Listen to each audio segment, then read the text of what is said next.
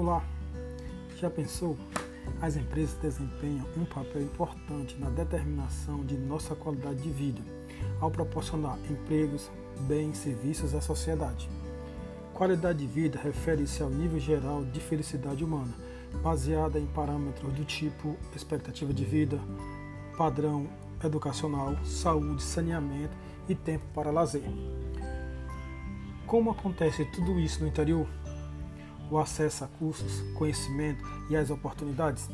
Eu, Emerson Rodrigues, professor e administrador, o convido a pensarmos juntos sobre tudo isso, construir e compartilhar conhecimento.